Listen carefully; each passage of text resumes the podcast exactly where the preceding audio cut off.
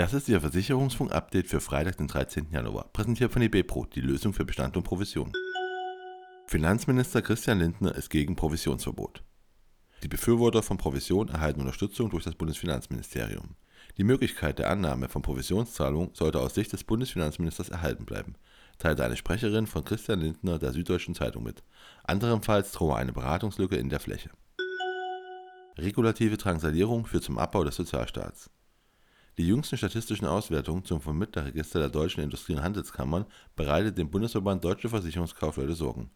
Das sind aufs Jahr gerechnet über 2% weniger, stellt BVK-Präsident Michael H. Heinz fest.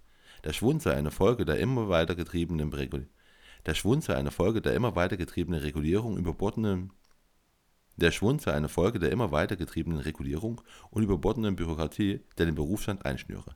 Deshalb plädiere der BVK für ein Moratorium und eine Überprüfung der Wirksamkeit der bestehenden Gesetze und Verordnungen, bevor wieder neue erlassen werden, so Heinz. InSign wechselt Besitzer.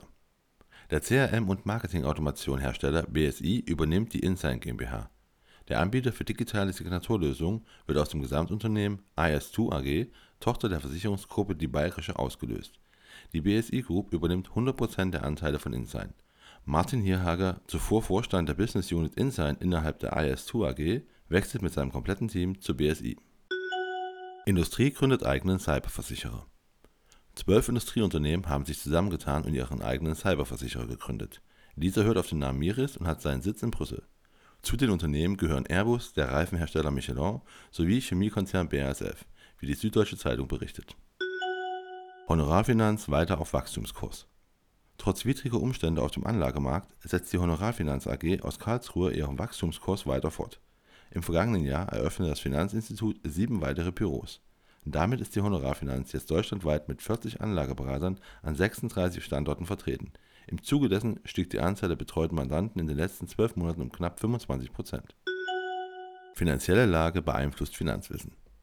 Eltern, denen es laut Selbsteinschätzung wirtschaftlich gut oder sehr gut geht, behaupten von sich mehrheitlich auch ein hohes Finanzwissen 62 Prozent und großes Interesse an Finanzthemen 60 Prozent zu haben. In Familien, denen es monetär eher schlecht geht, ist es dagegen die Minderheit. Nur 43 Prozent haben hier laut eigener Aussage großes Interesse und lediglich 35 Prozent auch ein gutes Finanzwissen. Das hat das Umfrageinstitut Kantar im Auftrag von Geld und Haushalt herausgefunden. Und das war Ihr Versicherungsfunk-Update für Freitag, den 13. Januar.